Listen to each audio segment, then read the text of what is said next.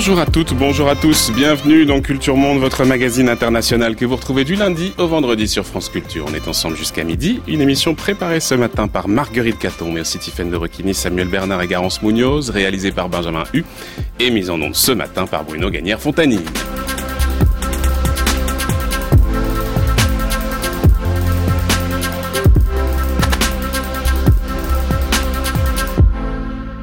Dernier temps de notre semaine consacré au quartier en marge. Lundi, nous explorions les Chinatown, fragments de Chine dispersés dans les mégalopoles du monde. Mardi, les gated communities, ces enclaves résidentielles qui prolifèrent. Mercredi, alors que le meurtre de Marielle Franco à Rio réveille le souvenir de l'assassinat de Martin Luther King, c'était les favelas et la question raciale au Brésil qui nous occupait aujourd'hui. Il nous reste à élucider ce qu'est la marge, cette limite matérielle, symbolique qui sépare population et quartier dans nos villes post-industrielles. La mixité à l'épreuve des frontières urbaine. C'est notre sujet ce matin dans Culture Monde. J'en ai marre de Londres cette semaine. Pourquoi? Il ne fait plus rien pour moi. Ici, ce sont essentiellement des appartements de standing. Il y a des restaurants, des cafés. Voilà un parfait exemple. Ces deux bâtiments étaient des entrepôts. Maintenant, il y a des restaurants au rez-de-chaussée et des appartements au-dessus. Pendant plus d'un demi-siècle, Soho a été une terre fertile qui a aidé à l'exportation du meilleur de la pop britannique. Et vu la manière dont les choses évoluent avec la rénovation du quartier, je doute qu'une telle chose pourra être possible à l'avenir. Les supporters de Sauvons Soho aimeraient vraiment avoir l'assurance que leur quartier chéri ne va pas se transformer en quelque chose qui ressemble à l'aéroport de Singapour. Bonjour, je représente l'initiative Come Indie Gang. Si 200 personnes n'étaient pas venues occuper ces immeubles il y a 3 ans, on y trouverait sans doute aujourd'hui un bel hôtel scandinave, comme celui que nous voyons sur la gauche. Ce qui est illégal, c'est la spéculation immobilière. Ce qui est illégal, c'est de construire une ville réservée aux riches. De Londres à Hambourg, la gentrification est partout depuis plusieurs années maintenant. Géographes, sociologues, économistes, urbanistes se penchent avec curiosité et un peu d'inquiétude aussi sur le phénomène de gentrification. Alors que les centres des villes nord-américaines ou britanniques se vidaient progressivement depuis près d'un siècle de leurs populations les plus aisées au profit des périphéries urbaines, on assiste désormais au phénomène inverse, le retour dans les quartiers populaires à l'habitat plus ou moins dégradé d'une population issue des classes moyennes ou aisées. Aujourd'hui, ce phénomène s'est accru, répandu dans le monde, touchant aussi bien les grandes métropoles que les plus petites, gagnant progressivement les périphéries, repoussant toujours d'autant vers les marges des populations les moins riches, au point que l'on peut se demander où s'arrêtera ce processus qui semble inéluctable, au point qu'on peut se demander ce qui restera in fine de la mixité urbaine et de l'équilibre territorial. Alors, quel est l'état de la gentrification? Comment fonctionnent ces mécanismes et comment les gentrifieurs s'y prennent-ils pour prendre le contrôle d'espaces urbains? Voilà un certain nombre de questions sur lesquelles nous allons pencher, nous pencher ce matin. Pour ce faire, deux invités avec nous en plateau. D'abord, Denise Pumin, bonjour. Bonjour. Merci beaucoup d'être avec nous ce matin. Vous êtes géographe, professeur émérite à l'Université Paris 1 Panthéon-Sorbonne et à vos côtés Sylvie Tissot, bonjour. Bonjour. Merci également d'être avec nous. Vous êtes sociologue, professeur de sciences politiques à l'Université Paris 8. Ça fait des années maintenant qu'on entend parler de ce phénomène de gentrification des centres-villes. D'ailleurs, il est révélé très régulièrement par l'augmentation progressive des prix de l'immobilier qu'on observe dans quasiment toutes les grandes villes, en tout cas les grandes villes françaises, à Paris, Marseille, à Lyon. Les articles de presse s'enchaînent pour décrire cette poussée progressive du prix du mètre carré qui ne semble plus euh, s'arrêter et qui d'ailleurs est tellement élevé que euh, souvent, euh, désormais, les classes moyennes, voire même aisées, ont parfois du mal à se loger.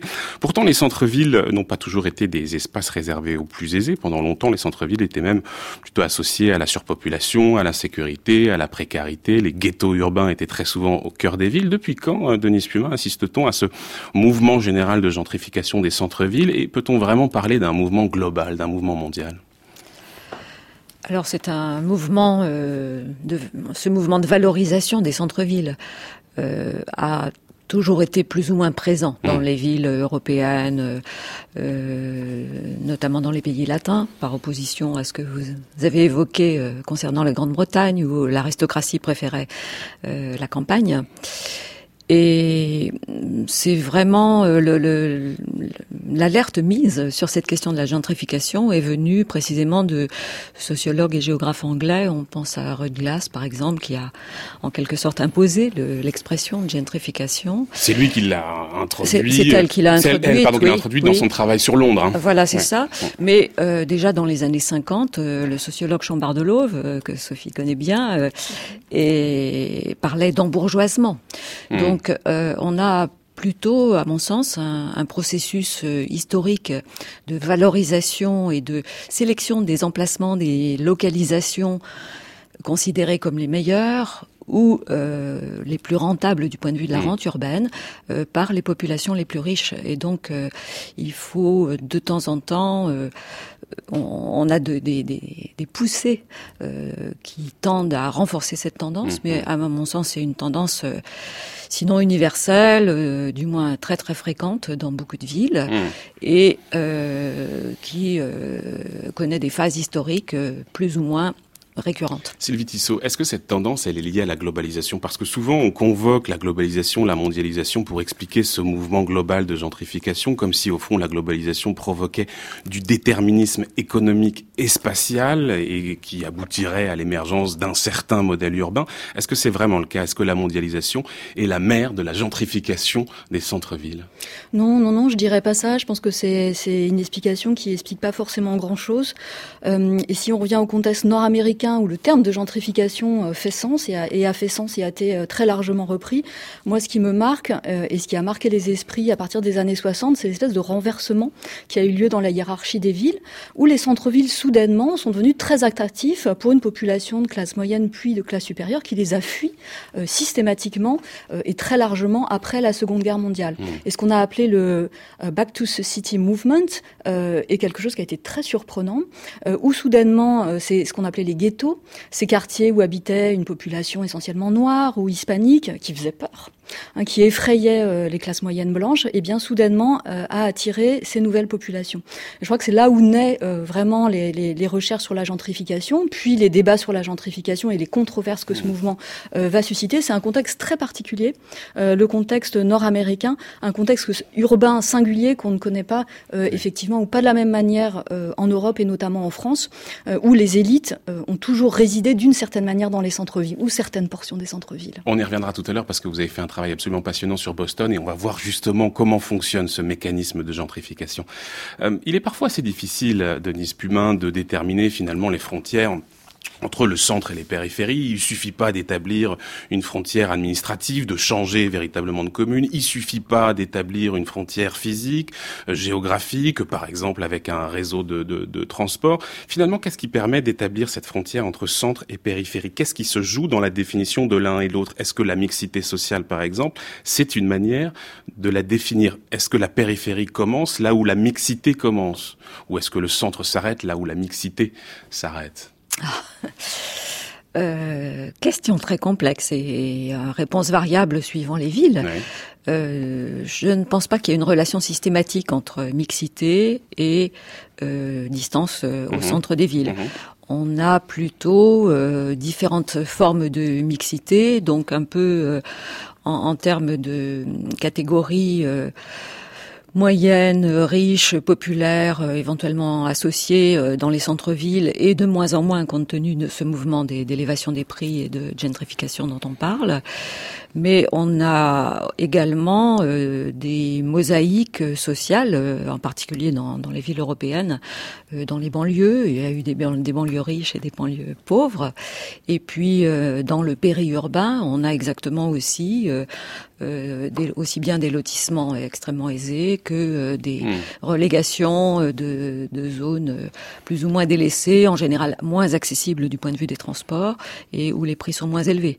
Donc l'essentiel s'organise logiquement suivant un gradient, grosso modo, de décroissance des prix du centre vers la périphérie, qui est dans les grandes villes systématiquement déformé en secteurs euh, parce que euh, les populations les plus aisées ont besoin d'accessibilité au centre où se trouve euh, le lieu des affaires et, et, et des commerces. Donc ceci s'observe dans la plupart des, des grandes agglomérations des pays développés, mais pas seulement.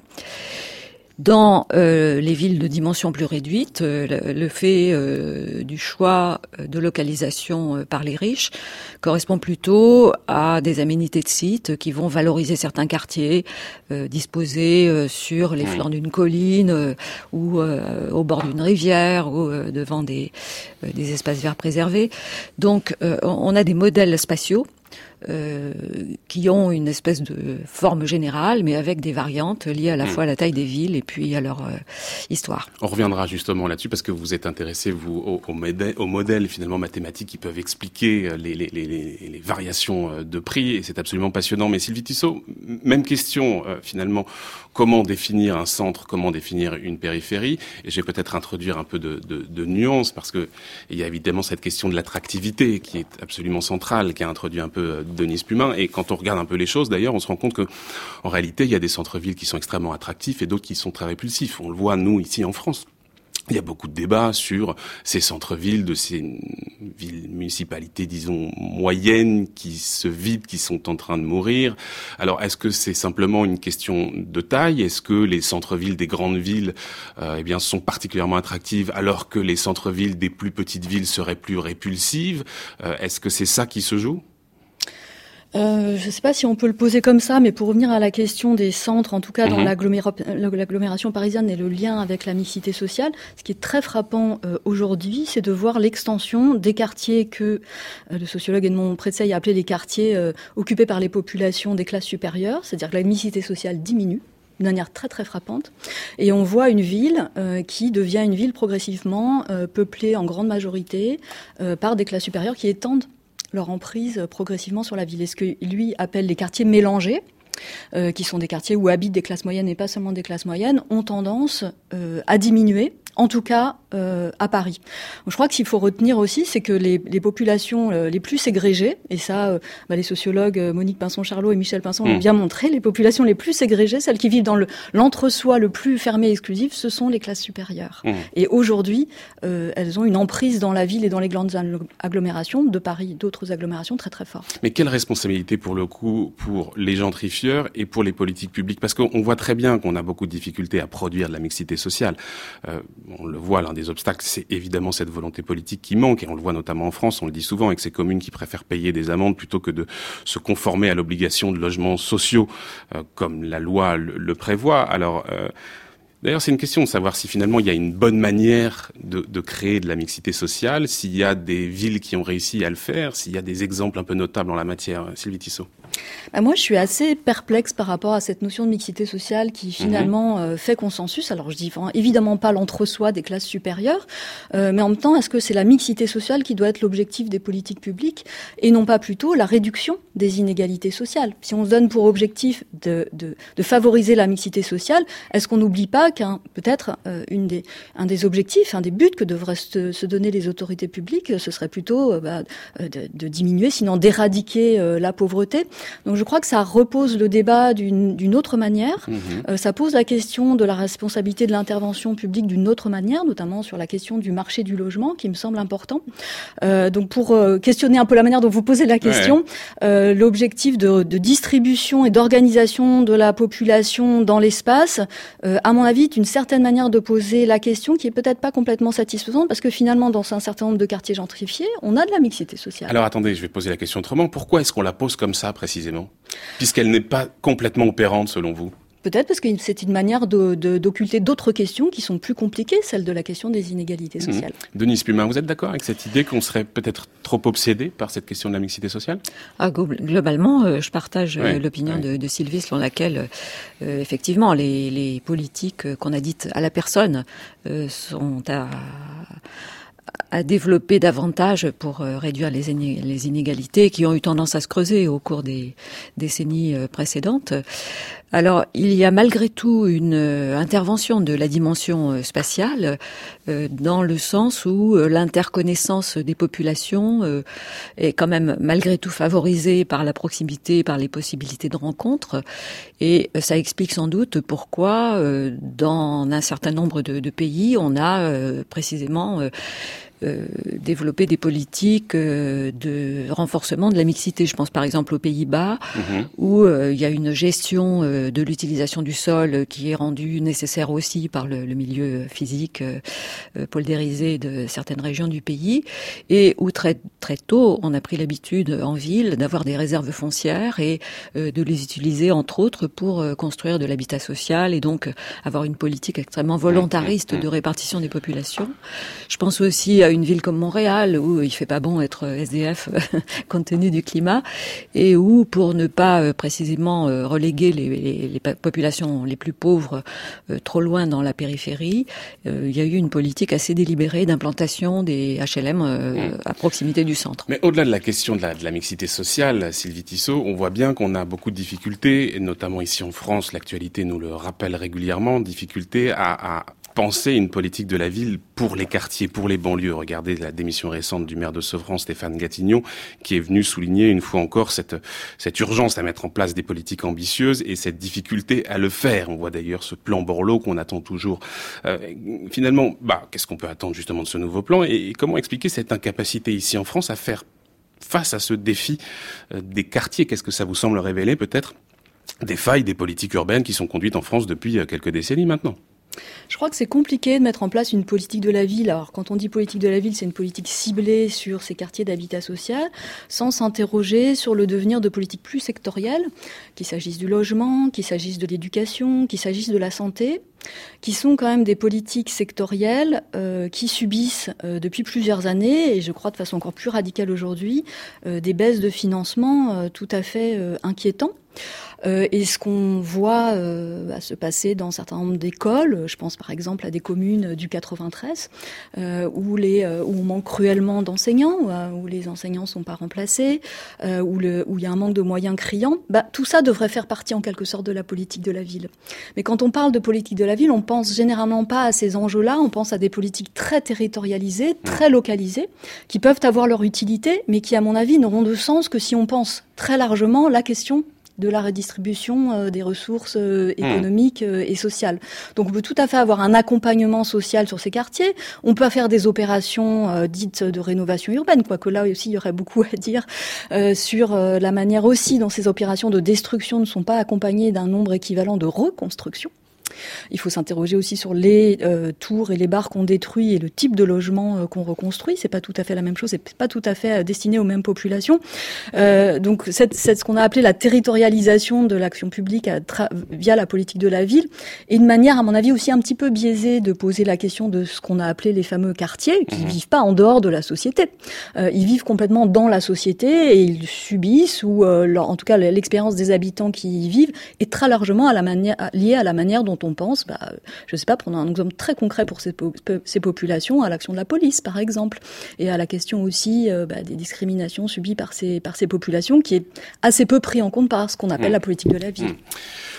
Denis Pumin, revenons peut-être à, la question de la gentrification et essayons de la regarder euh, à travers le prisme de la valeur foncière, parce qu'on compte plus les articles qui nous proposent des analyses sur l'évolution des prix des marchés de l'immobilier. Euh, on est dans un paysage d'augmentation globale des prix, euh, même si bien sûr il y a des variations entre quartiers, entre secteurs. Alors on peut toujours trouver des, des critères qui vont permettre d'expliquer une croissance plus soutenue ou au contraire une croissance un peu plus faible la question de l'accès au transport, euh, l'ancienneté de l'immeuble, le cadre social, le fait d'être à proximité ou pas euh, d'un espace vert. Et puis par ailleurs, on a aussi euh, tout simplement la loi du marché qui va jouer avec une forte demande qui va évidemment avoir tendance à, faire augmenter les prix. Vous, vous êtes une spécialiste de, des valeurs foncières urbaines et vous êtes intéressé au modèle, au modèle mathématique qui permettent de décrire justement les prix de l'immobilier. Est-ce que vous arrivez à comprendre l'évolution des prix de l'immobilier et comment est-ce qu'on peut les articuler à cette question de la gentrification qui nous intéresse aujourd'hui, Denis Puma? Alors dans le détail, effectivement, la, la, prévision est extrêmement difficile, sinon euh, je serais devenu très riche. Mais euh, globalement, on a quand même une assez bonne compréhension euh, du, du, phénomène. Vous avez signalé le rapport entre l'offre et la demande, l'offre étant plus réduite au centre et, et, la demande pour ces lieux de forte accessibilité, de patrimoine historique important, de réputation, d'image de marque font que la demande, à la fois sur le plan financier et puis sur le plan du prestige des localisations, est très importante. Au point que dans beaucoup de villes, on note un, une petite tendance à la, à la baisse euh, de la, de la densité de la population résidente euh, qui euh, ne peut pas concurrencer des mmh. activités qui, qui, qui, ont les moyens d'occuper les localisations les plus centrales et les plus valorisées. Mmh, mmh, on a beaucoup d'exemples de cette tendance au, au, centre des villes à trouver des, des bureaux d'entreprises pour des localisations prestigieuses qui ne peuvent plus être occupées par, par des résidences. Donc la compréhension euh, de cette euh, valeur liée à la localisation dans la ville euh, et euh, le rapport avec le processus de gentrification euh, sont globalement, euh, on, peut les, les, les, comprendre assez bien avec un modèle tout simple qu'on appelle la théorie du rent gap, qui a l'écart de rente, l'écart de rente, voilà, qui a été beaucoup développé par Nigel Smith et qui indique que au cours du temps, finalement, quel que soit le, le type de construction, on a une tendance à la dépréciation des valeurs des constructions qui sont bâties euh, en un lieu donné. Or, euh, ce lieu, on est en droit d'en attendre une certaine rente euh, à la location ou à la vente en fonction de sa localisation relative dans ce gradient de prix immobilier que j'évoquais tout à l'heure. Et lorsque l'écart devient trop important entre la rente qu'on retire actuellement euh, des loyers euh, payés par des populations pauvres dans des habitats dégradés et euh, la rente qu'on pourrait espérer si les constructions neuves avec des populations solvables étaient présentes, eh bien, en général, presque mécaniquement, on peut dire, il y a un processus de gentrification qui peut s'installer. Alors, c'est très complexe parce que, comme vous le savez et comme les sociologues l'ont bien décrit, on a euh, après l'installation de populations de plus en plus pauvres, voire de squatters euh, dans ces quartiers, euh, le, la localisation, malgré tout souvent relativement enviable, incite des classes créatives, comme dirait Florida, des souvent des artistes, à s'installer et euh, une fois que euh, ils ont contribué à modifier ainsi la réputation du quartier, parce qu'il y a des théâtres, il y a des cafés, il y a, a d'autres euh, commerces ou services qui viennent s'installer attirés par ces populations, eh bien on est en capacité, au fond, de lancer des opérations de rénovation, soit animées par des capitaux privés qui voient leur intérêt à évincer les anciens locataires, les propriétaires qui, euh, s'ils sont toujours là, ont aussi une incitation euh, à et s'ils ne peuvent pas investir, ils sont remplacés par d'autres. Et puis la puissance publique euh, qui, euh, pour des raisons de toutes sortes, euh, d'hygiène, d'aménagement, d'urbanisme et d'image de marque globale de la ville, ont aussi intérêt à revaloriser ces zones. Voilà le processus tel qu'on peut le comprendre. Vous parliez de Florida, Richard Florida, qui est un scientifique américain, sociologue, économiste, géographe, urbaniste, qui s'est fait connaître il y a quoi 15-20 ans maintenant pour son travail sur l'innovation des villes. Il, avait notamment écrit un, un ouvrage fameux, The Rise of the Creative Class, justement, c'est dans cet ouvrage qu'il introduisait ce concept de classe créative. On va l'écouter justement, Richard Florida. C'était dans une conférence à San Diego il y a une dizaine d'années maintenant. La croissance économique concerne de nombreux facteurs de base, et ce sont ces facteurs que je rassemble sous le vocable créativité humaine. Les endroits où croît et se développe l'activité économique sur de longues périodes sont ceux qui savent au mieux mobiliser la créativité humaine sous toutes ses formes. Bien évidemment, il s'agit de créativité technologique, les innovations, les inventions, mais vous devez les combiner avec la créativité économique. Vous avez besoin pour cela de groupes composés de talents ayant l'esprit d'entreprise, qui puissent faire le lien entre la créativité technologique et celle économique afin d'en faire bénéficier l'entreprise. Mais vous avez également besoin de créativité artistique, esthétique, de design, tout autant que de créativité citoyenne et politique. Lorsque toutes ces formes de créativité apparaissent en un lieu, quelles que soient les raisons, alors c'est à cet endroit précis que la croissance augmentera proportionnellement. Voilà, donc Richard Florida, il y a une dizaine d'années maintenant dans une conférence à San Diego. Richard Florida qui est tantôt adoré, tantôt détesté, mais en tout cas son travail, c'est vrai, a largement influencé euh, la communauté scientifique et a influencé peut-être et, aussi, et surtout les, décideurs publics euh, qui conduisent les, les, politiques urbaines. Sylvie Tissot, votre regard sur euh, ce concept de classe créative, sur la manière dont Richard Florida eh bien, appréhende cette question de la compétitivité des villes? Oui, je crois qu'il a influencé davantage les, les décideurs publics mmh. euh, que, que, les chercheurs et les universitaires. Et c'est d'ailleurs plutôt aux décideurs publics que Richard Florida euh, s'adresse. Moi, je reprends pas cette catégorie, je la trouve euh, très floue. Euh, J'utilise plutôt, comme bon nombre de mes collègues, euh, les catégories de la stratification sociale, c'est-à-dire classe moyenne, classe supérieure, et puis après, on peut regarder plus précisément au sein de ces classes moyennes, au sein de ces classes supérieures, comment on peut les diviser et les appréhender de manière plus fine. Mais en tout cas, c'est pas tellement une, terminologie que j'affectionne. Mmh. Denise Pumin. Vous avez été influencé par euh, sa vision, ses travaux Non, je partage un peu les, les mêmes euh, réticences. Ouais. Euh, Pourtant, il mesure... a beaucoup influencé les décideurs. Ah, certes, hein. certes. quasiment toutes les, les, municipalités aux États-Unis ont parfaitement entendu le message de Richard Florida, et en Europe, c'est de plus en plus vrai aussi. Mais le vocabulaire utilisé était extrêmement séduisant. Euh, parler de créativité euh, pour euh, des entrepreneurs, les réunir avec des, des, artistes, avec des créateurs dans toutes les sphères de, de l'activité, c'était vraiment une très bonne opération pro promotionnelle. Mmh.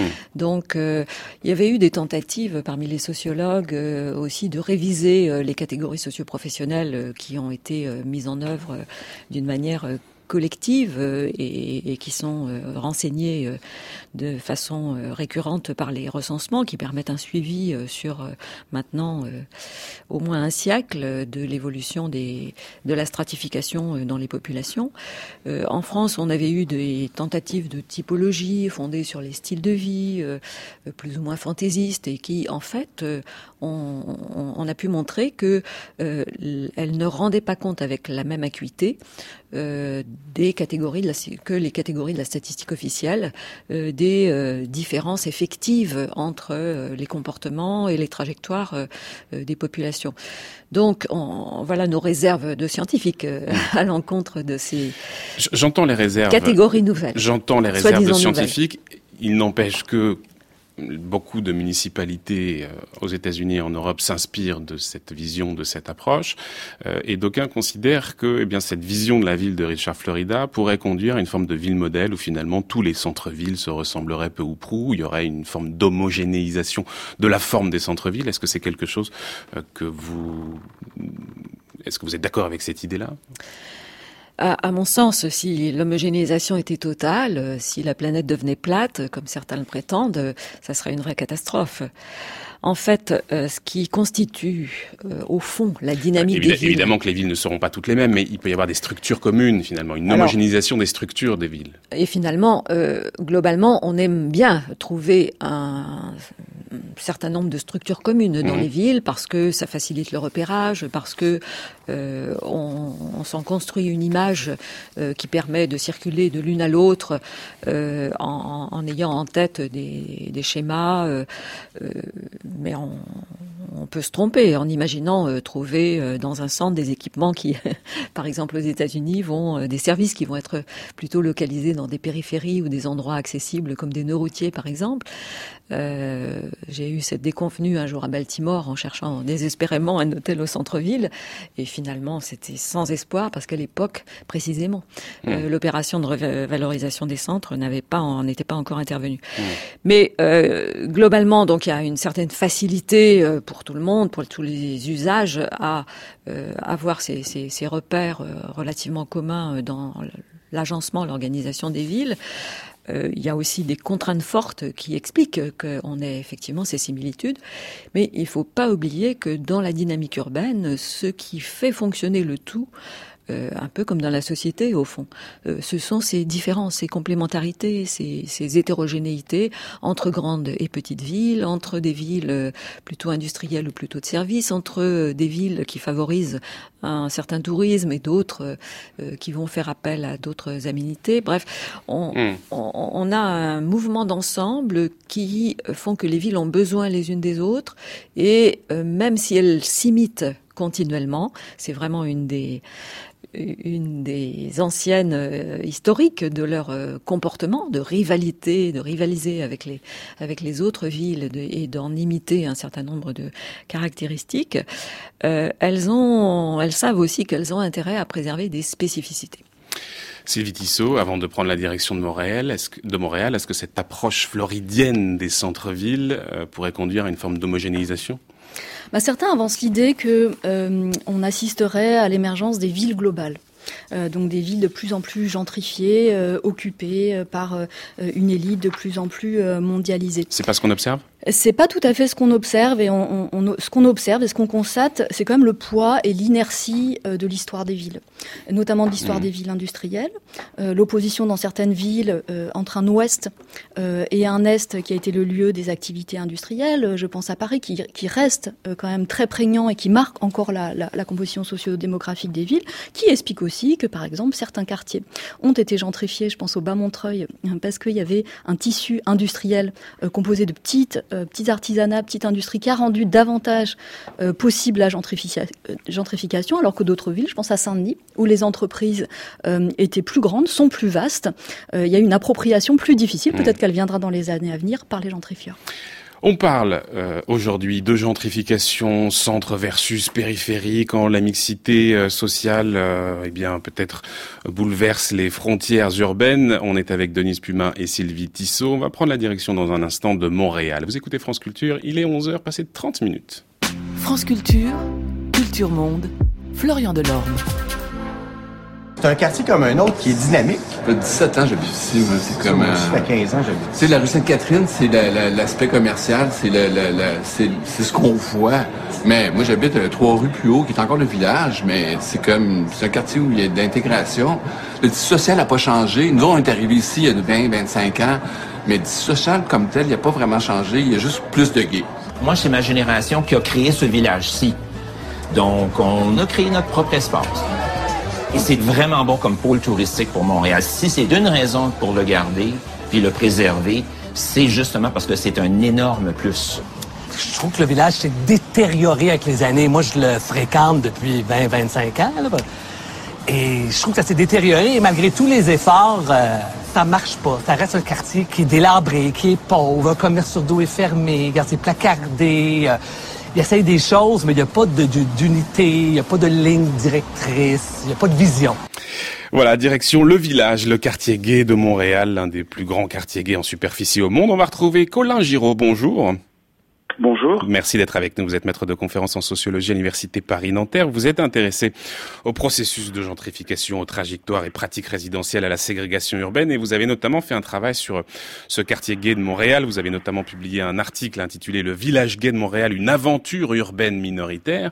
Alors au départ, il y a 40-50 ans, c'était un quartier pauvre de la ville où il y avait euh, très peu de commerce et aujourd'hui, c'est devenu un quartier très populaire, très à la mode avec énormément de commerces, de bars, de restaurants. Comment est-on passé d'un quartier quartier délabré, abandonné à un quartier aussi attractif. Racontez-nous comment s'est enclenchée la métamorphose. Euh, alors pour, pour avoir l'ensemble de l'histoire, il faudra lire l'ensemble de, l'article. Hein. Mais très rapidement, euh, en fait, c'est un processus qui, euh, qui bah, ressemble en partie à un processus de revalorisation d'un espace urbain et qui rencontre donc aussi des dynamiques qui ressemblent à celles de la gentrification. je crois que l'aventure le, urbaine minoritaire, elle vient de, de deux pour deux, de deux raisons essentielles dans le cas du village à Montréal. Hein. Bon, d'abord il y a des, des, des explications, des des transformations de type socio-économique qui justement ressemblent en partie à la gentrification, même si elles sont moins intenses.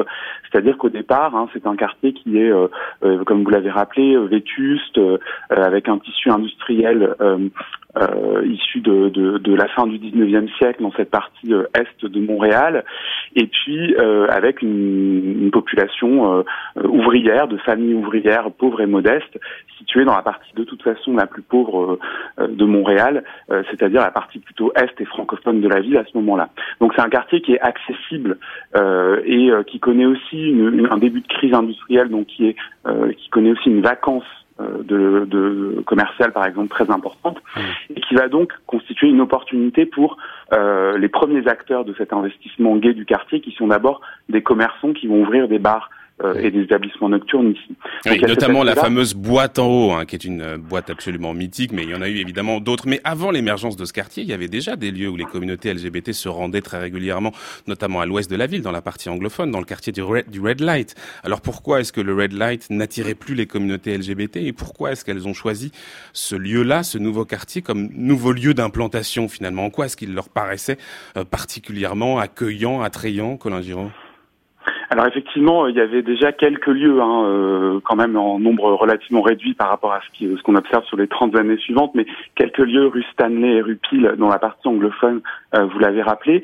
Et justement, le, je dirais que le deuxième euh, mouvement qu'on observe de, enfin la deuxième explication de ce mouvement vers le village, cette espèce de, de ruée vers l'est au début des années 80, elle est liée justement, je pense, à la spécificité de cette histoire francophone anglophone dans le contexte montréalais. Mmh. C'est-à-dire que euh, quand on, enfin, moi quand j'ai interrogé notamment les plus anciens hein, euh, témoins de cette époque-là et les, en quelque sorte le groupe des pionniers hein, qui s'installent dans le village à la fin des années 70, ce que soulignent bien ces, euh, ces, témoins de l'époque, ces hommes homosexuels de la fin des années 70, c'est que se retrouve dans le village et dans cette partie francophone de la ville hein, un climat, se constitue pardon un climat, une atmosphère qui est marqué par la force du euh, militantisme euh, nationaliste québécois à l'époque, euh, qui est marqué par toute une série de groupes et de mobilisations et de revendications militantes favorables d'une certaine manière à l'accueil de populations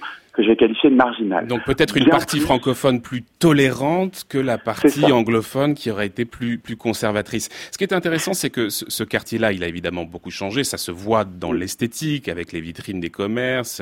Euh, mais mais c'est pas seulement euh, des changements esthétiques. Ça s'accompagne également d'une revendication de plus en plus affirmée des droits LGBT. Le quartier devient d'une certaine manière le lieu de conquête sociale et sociétale. C'est aussi ça. Alors l'histoire des quartiers gays, et en particulier celle du village, ce qu'elle a d'intéressant, je crois, c'est qu'elle euh, elle, elle, elle, elle, informe à la fois euh, des dynamiques euh, socio-économiques et structurelles de l'évolution des, des, grandes villes occidentales, hein, et, ça renvoie à ce que vous, les questions vous dont vous discutiez précédemment, mais elle, elle est intéressante aussi parce que je crois qu'elle révèle, elle enregistre et elle participe aussi à l'histoire spécifique de la, on va dire, de la condition homosexuelle ou des conditions homosexuelles mmh. dans nos sociétés. Et donc de ce point de vue-là, vous avez raison, euh, le village de Montréal est à la fois un, un, un espace de, de, visibilité nouvelle hein, dans laquelle va se traduire euh, spatialement, euh, physiquement, visiblement euh, la conquête d'un certain nombre d'avancées ou de droits juridiques et sociaux. Et en même temps, je pense qu'il faut penser les choses dans l'autre sens aussi, c'est que euh, cette visibilité et ce quartier, cet espace-là, va jouer aussi une, un rôle d'accélérateur ou de catalyseur par moment mmh. euh, de ces conquêtes et de ces évolutions plus sociales d'ailleurs est plus social que sociétal. et qu'est-ce qu'il représente aujourd'hui, Colin Giraud? Parce que progressivement, à partir des années 90 surtout, le quartier va devenir extrêmement à la mode, les loyers vont monter progressivement, comme dans tout bon mécanisme de gentrification, si bien qu'aujourd'hui, il n'est plus réservé euh, seulement aux gays d'une certaine manière, je mets évidemment plein de guillemets, mais euh, c'est les couches les plus favorisées qui viennent aussi s'y installer. Alors, ça veut dire qu'il a perdu aussi ce caractère un peu de, de refuge que vous discutiez tout à l'heure, qui pouvait exister dans les années 70-80. Alors qu'est-ce qu'il représente aujourd'hui euh, pour les communautés LGBT alors je crois que ce que vous soulignez, c'est le, le, paradoxe de tout euh, processus de valorisation euh, urbaine, hein, de la gentrification comme de sa forme gay, que moi j'ai appelé la gaytrification, c'est-à-dire que la valorisation, elle a son revers, c'est au bout d'un moment, je dirais, le trop-plein ou euh, la surcharge et la concurrence pour les, de, de, mm. dans l'espace ou pour l'espace. Et donc de ce point de vue-là, ce qu'on constate aujourd'hui, c'est que effectivement le, le, village gay, il a à la fois donné une visibilité aux, populations homosexuelles, mais aussi, euh, alors on peut s'en réjouir ou au contraire le regretter comme certains de, des témoins qu'on a entendus tout à l'heure, mais il attire une population bien plus large de citadins, des touristes, des gens qui ne sont pas gays, euh, des hommes, des femmes, des hétéros, des lesbiennes, etc. Et en même temps, c'est une très bonne nouvelle parce que ça veut dire aussi que désormais la communauté LGBT est bien plus euh, intégrée dans l'ensemble de la société puisqu'elle est, euh, d'un point de vue territorial, éclatée un peu partout dans la ville. Donc c'est aussi euh, un signe plutôt positif c'est une manière de voir les choses, hein, qui peut effectivement, on peut s'en satisfaire au nom d'une espèce de parler d'intégration. Je sais pas si c'est le terme exact, mais enfin en tout cas au, au, nom d'une représentation de, du mélange de la diversité en ville. Mais euh, je crois que pour les pour un certain nombre de populations, ça pose la question in fine de ce que c'est qu'un quartier ou qu'un lieu gay. Est-ce que c'est euh, simplement un théâtre de mise en vitrine ou de mise en, en marché aussi hein, de cette identité-là euh, au nom de, enfin à travers des bars, de la consommation, etc. Ou est-ce que c'est euh, un espace de euh, protestation, de revendication politique et militante? Est-ce que c'est simplement un lieu pour des personnes qui sont homosexuelles ou est-ce que c'est autre chose mmh. Donc en tout cas, ça pose ces questions qui, à mon avis, se sont multipliées au cours de l'histoire mmh. d'un quartier comme le village. Sylvie Tissot, peut-être une réaction sur cet exemple-là Oui, je crois dans la, dans la suite ce que dit Colin Giraud, je pense que dans un contexte où l'homophobie reste quand même euh, importante euh, euh, dans un pays comme le Canada, mais comme en France aussi. Mmh. Le quartier gay peut continuer à faire à faire cette fonction, à avoir cette fonction de refuge qu'évoquait Colin Giraud, pas forcément pour, pour, pour, tous les hommes concernés, mais en tout cas, ça joue encore un rôle. Le quartier, c'est d'affirmation de son, d'affirmation, je dirais aussi de protection, de d'espace dans mmh. lesquels des hommes gays et des lesbiennes peuvent se sentir plus en sécurité. Denis Pumin, réaction? Oui, un processus de gentrification parmi d'autres. Voilà, alors je vais peut-être vous choquer, mais ce que vous dites là me fait penser à certains processus de ghettoisation, euh, où à la fois on avait ce double aspect de refuge, protection, et mhm. puis d'affirmation d'une identité différente. 嗯。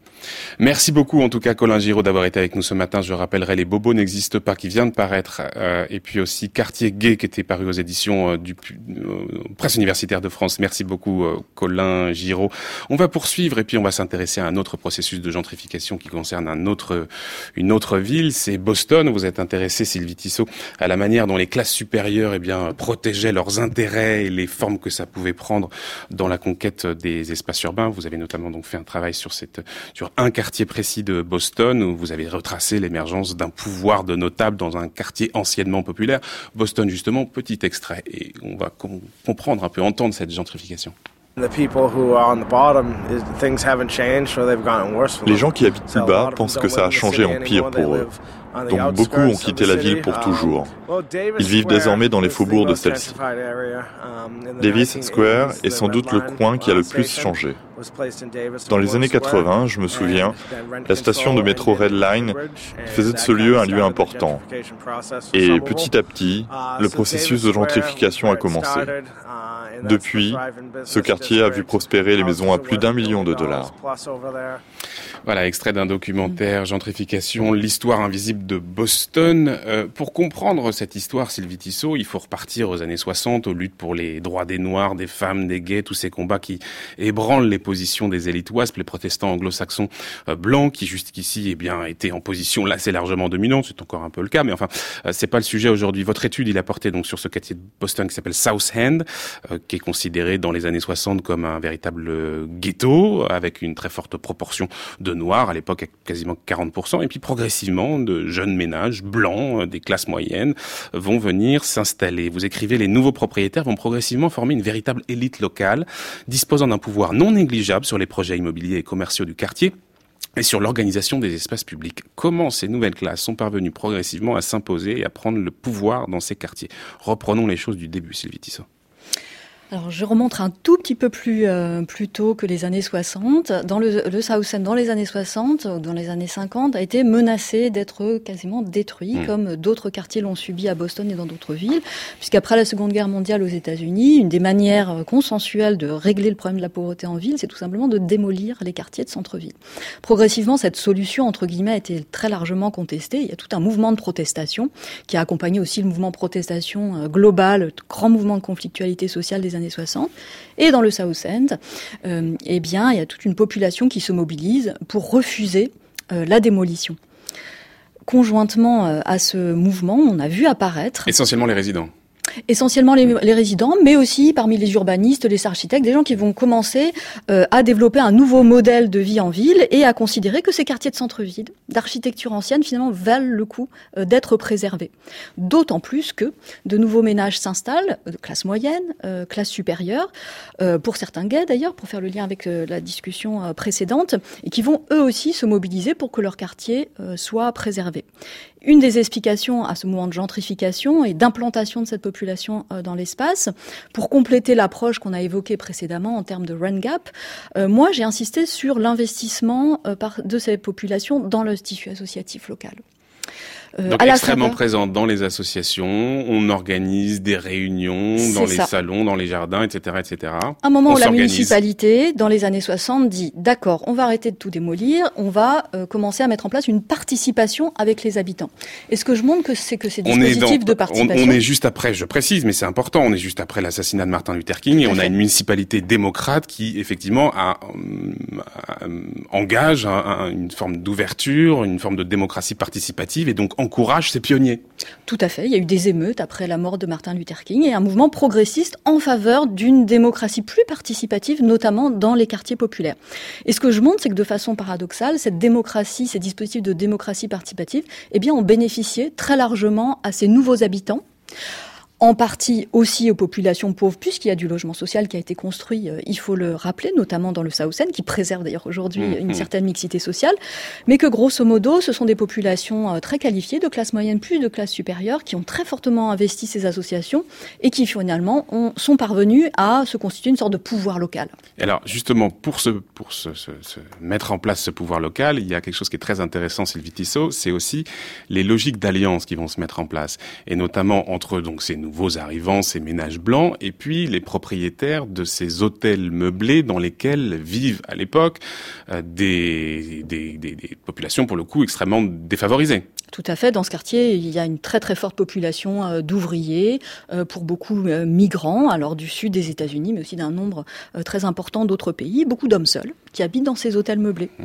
Et ces hôtels meublés ce sont tenus par des femmes, alors qui peuvent être de même origine d'ailleurs que leurs locataires, des femmes souvent à forte poigne, qui peuvent avoir un, des liens avec la municipalité et qui vont, eh bien, avoir un intérêt objectif à la gentrification, ce qui montre que les logiques de gentrification sont complexes et peuvent profiter aussi à certains résidents euh, qui sont déjà là et qui vont former euh, des alliances dans ces fameuses associations où ces propriétaires d'hôtels meublés euh, étaient euh, auparavant eh bien dominants. Et puis progressivement, eh bien cette alliance elle va se déliter parce que les propriétaires d'hôtels meublés vont vendre leurs immeubles à des promoteurs en réalisant parfois des profits extrêmement importants. Les vieux hôtels sont immédiatement rénovés, les populations pauvres qui s'y trouvent sont contraintes de partir. et puis par ailleurs, ces anciens propriétaires d'hôtels cessent de se mobiliser pour ces associations de quartier et donc bilan, eh bien cette nouvelle bourgeoisie est quasiment seul à bord pour gérer les affaires du quartier. Oui, en tout cas, c'est ce que, j'ai constaté en commençant mes entretiens avec les membres des associations de quartier aujourd'hui. C'est mm. de cette manière-là que j'ai commencé mon enquête à Boston. Et euh, si les Noirs et les Portoricains sont désormais minoritaires, les organisations, les, les associations de quartier vont euh, en revanche se montrer très accueillantes à l'égard des gays. Et on revient peut-être à la question de tout à l'heure. On a une nouvelle alliance, d'une certaine mm. manière, qui se met en place entre la bourgeoisie blanche et la communauté gay. Comment la comprendre? En fait, dès les années 60, euh, on note l'arrivée dans ce quartier de euh, gays et de lesbiennes, euh, également de classe moyenne, aussi en partie classe supérieure, mais surtout de classe moyenne, qui vont être attirés en partie par les bars de centre-ville de cette à, Boston, qui aussi vont venir là en raison ben, de leur profil, on va dire, de gentrifieurs. Et dans les associations de quartier, ils vont se retrouver, militer euh, avec euh, euh eh bien des ménages, euh, des familles. Et là, euh, cette alliance, moi, je l'explique par le fait que des intérêts de classe de propriétaires vont l'emporter finalement sur le stigmate moral extrêmement fort dont fait l'objet l'homosexualité dans les années 60. Mmh, hein. C'est mmh. vraiment un tabou, avant le mouvement gay et lesbien des années 70, c'est un tabou extrêmement fort. À condition de rester discret, entre guillemets, euh, ces gays et ces lesbiennes vont pouvoir euh, se mobiliser dans ces, ces, associations aux côtés euh, de ménages, on va dire, plus respectables, entre guillemets, et de former là une alliance qui explique aussi la force de ces associations. Ça permet de montrer un certain progressisme, une forme de tolérance, mais qui en réalité est une tolérance très sélective, parce qu'elle s'applique pas forcément aux populations noires et portoricaines qui habitaient les quartiers auparavant. Bien sûr, il y a toujours une diversité plus appréciable qu'une autre, et c'est justement le coup de force de cette nouvelle élite locale que d'avoir su définir ce nouveau mot d'ordre.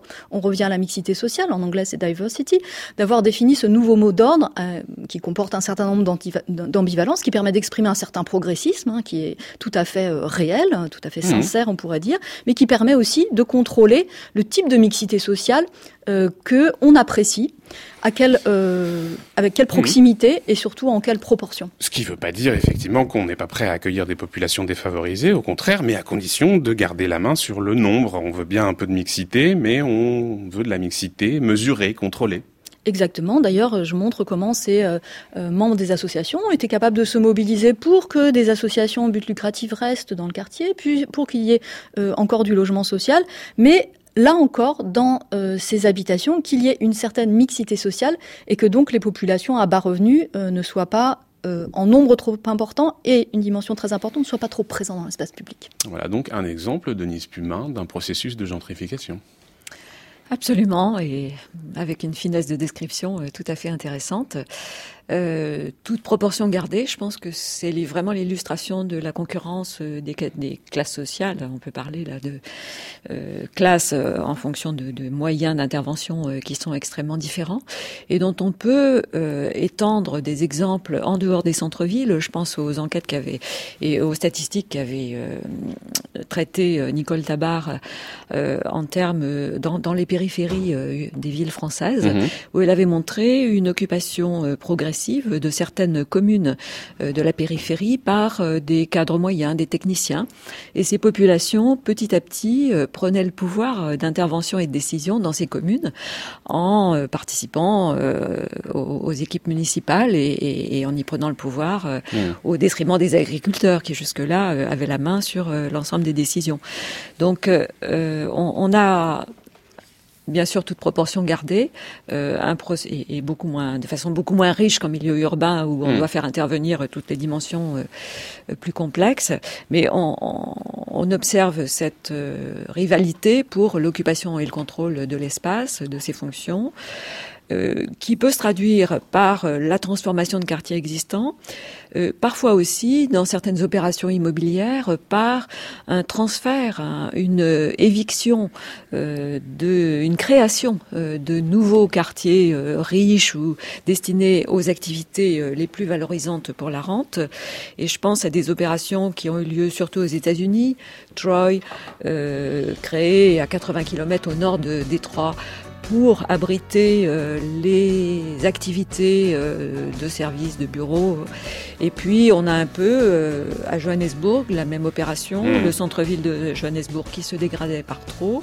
Et là carrément c'est Stanton qui prend un certain nombre de fonctions urbaines de plus haut niveau, qui attire bien sûr les résidences des populations riches et au point qu'on a même envisagé un temps de déménager la bourse euh, de Johannesburg euh, dans ce nouveau quartier de Stanton.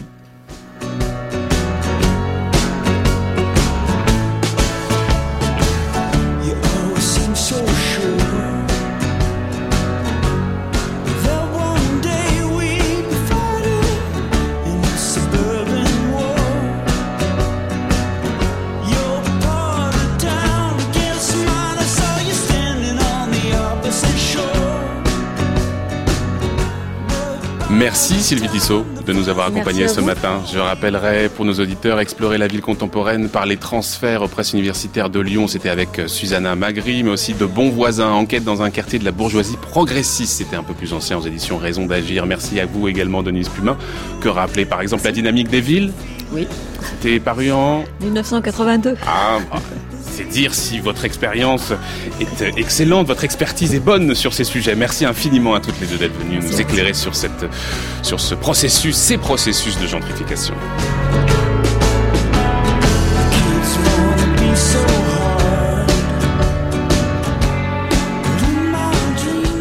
Et c'est avec ce morceau d'Arcade Fire qu'on se quitte pour retrouver Brice Couturier, le tour du monde des idées.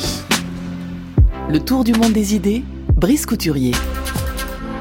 Bonjour Brice. Bonjour Florian. Et vous nous parlez de liberté d'expression et en particulier sur les campus britanniques parce qu'il y a un problème comme sur les campus nord-américains, mais ce sont des endroits privilégiés, un peu coupés du monde et le moins qu'on puisse dire, Brice, c'est que le politiquement correct n'est pas vraiment dominant dans les euh, pubs ou les terrains de foot anglais. Sans doute, sans doute, mais les problèmes de censure ne peuvent plus être cantonnés aux établissements d'enseignement supérieur. Le magazine britannique Prospect a consacré son dossier central au mois de mars, je cite, aux guerres de la liberté d'expression. La romancière américaine établie en Angleterre, Lionel Shriver, y publie un article qui mérite d'être largement cité. Lionel Shriver, auteur du fameux roman adapté au cinéma Il faut qu'on parle de Kevin, a créé une espèce de scandale à un festival littéraire qui s'est tenu à Brisbane en septembre 2016. Elle y dénonçait les ravages provoqués par la politique des identités dans le domaine littéraire. Car c'est sur cette base qu'a été construite ce qu'on appelle désormais l'appropriation culturelle. Alors qu'est-ce que l'appropriation culturelle? Définition de Suzanne Scafidi, un professeur de droit, dans un livre intitulé Who Owns Culture, Appropriation and Authenticity in American Law? C'est prendre la propriété intellectuelle, la connaissance traditionnelle, les expressions culturelles, les réalisations matérielles de quelqu'un d'autre sans sa permission.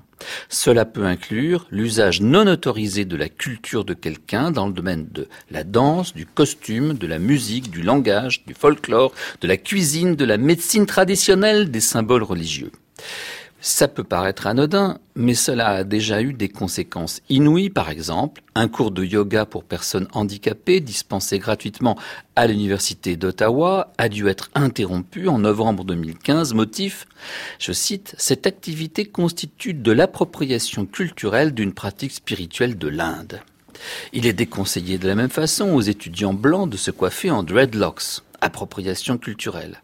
À ce compte-là, Carlos Gardel, né à Toulouse, n'aurait pas été autorisé à chanter du tango argentin. Dans son discours de Brisbane, Lionel Shriver en tirait la conclusion suivante. Nous autres écrivains devons nous demander la permission d'introduire dans nos fictions un personnage appartenant à une ethnie qui n'est pas la nôtre, d'employer des expressions utilisées par ces groupes, à qui devons-nous demander, par exemple, le droit de faire parler un personnage indonésien? Et elle se plaignait, je cite, du climat d'hypersensibilité et de prolifération d'interdits dans lequel nous vivons au nom d'une certaine conception de la justice sociale. Les choses se sont-elles arrangées, Brice, dans la littérature depuis que cette romancière a fait ses mises en garde? Eh ben non, dégradées, constate-t-elle aujourd'hui dans Prospect. Et elle donne un exemple. Elle a écrit pour un magazine qui lui a pris des nouvelles dans le passé une fiction qui mettait en scène un personnage de jeune femme appartenant à la bourgeoisie noire en couple avec un train de savate blanc qu'elle désire faire évoluer sur le plan social et culturel. Consciemment, elle a pris donc le parti de prendre à rebours un certain nombre de clichés racistes. Mais son agent littéraire l'a mise en garde. Dans l'état actuel des sensibilités, il est devenu risqué pour un écrivain blanc de mettre en scène, de faire parler des personnages noirs. Il lui a donc été conseillé de faire de sa Yakonda, c'est le nom de son héroïne, une jeune bourgeoise blanche, amoureuse d'un glandeur. Lionel Shriver a refusé. À ses yeux, cette censure faisait perdre à sa nouvelle une bonne partie de son intérêt, à savoir amener le lecteur à se demander, dit-elle, mais qu'est-ce qu'elle peut bien trouver à ce type? Question que la différence ethnique évidemment redoublait. La nouvelle a été refusée par le magazine.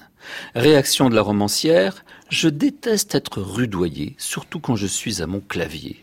Si même des écrivains comme moi commencent à se demander si le fait d'introduire d'autres ethnicités dans leur fiction peut leur valoir des blocages, alors la fiction va vers de sérieux problèmes. Mais ajoute-t-elle, malgré la conviction que je conserve d'avoir le droit de créer des personnages noirs, tout comme les écrivains noirs ont bien le droit de créer des personnages blancs, c'est vrai que je fais désormais plus attention, j'hésite, et ma palette littéraire est de ce fait devenue plus pâle. Il est impossible de jauger le degré de censure politiquement correcte qui se joue derrière la scène des maisons d'édition et des agents littéraires, écrit-elle encore. Les règles sont opaques, on ne les découvre que lorsqu'on est mis en accusation. Plus grave, dorénavant, les écrivains anglo-saxons s'auto-censurent. Citation encore, plutôt que de marcher sur la pointe des pieds à travers ce champ de mine des nombreux auteurs à présent jouent la sécurité, ils n'abordent que des sujets, ne nouent que des intrigues et ne font évaluer que des personnages qui ne leur amèneront pas d'ennui. Mais Lionel Shriver pousse aussi loin que possible l'interrogation quelle est l'origine de ces délires contemporains? Eh bien, selon elle, il faudrait remonter aux années 1980. À cette époque, ce qu'elle appelle la pop psychologie a commencé à agiter l'idée absurde qu'on ne devrait pas argumenter à propos de ce que les gens ressentent. Les sentiments furent alors placés de manière absurde au-dessus de tout et au-delà de tout questionnement. Vous connaissez la fameuse expression You hurt my feelings, tu blesses mes sentiments. Elle est censée mettre fin à toute discussion. Pire, elle entraîne la culpabilisation de l'auteur de ce qu'on appelle désormais sur les campus nord-américains une micro-agression. Manger de la viande à la cafétéria, une micro-agression pour votre voisin végétarien.